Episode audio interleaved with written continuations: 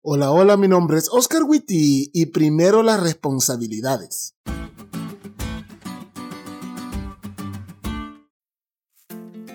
¿Cuántos de nosotros cuando estábamos pequeños o éramos adolescentes dijimos, ya quiero estar grande y tener mi propio dinero para que nadie me diga nada? Si vos no, yo sí. Ahora ya estoy grande y tengo mi propio dinero y nadie me dice nada. Y es bien triste esto de ser adulto, quiero a mi mamá.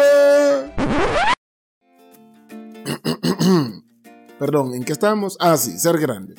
Muchos cuando estamos pequeños y queremos ser adultos no tomamos en cuenta unas cosas muy interesantes llamadas responsabilidades.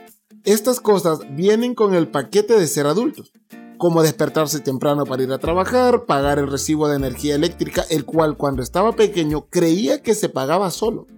No se imaginan la sorpresa que me di al darme cuenta de mi error. Mantener una familia y orar por otros. No, no me equivoqué. Orar por otros es una de las responsabilidades que tenemos.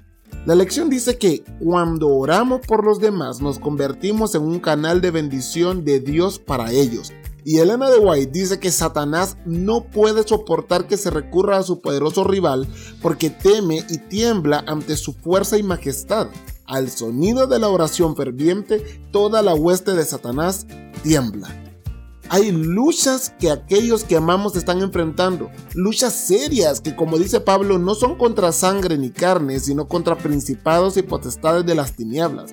Y es nuestra responsabilidad orar por ellos para que con el poder divino ganen. No olviden, es nuestra responsabilidad suplicar a Dios por los hombres y mujeres que no conocen a Cristo y que luchan en esta guerra espiritual. Como niños grandes que somos, cumplamos con nuestras responsabilidades y oremos por ellos.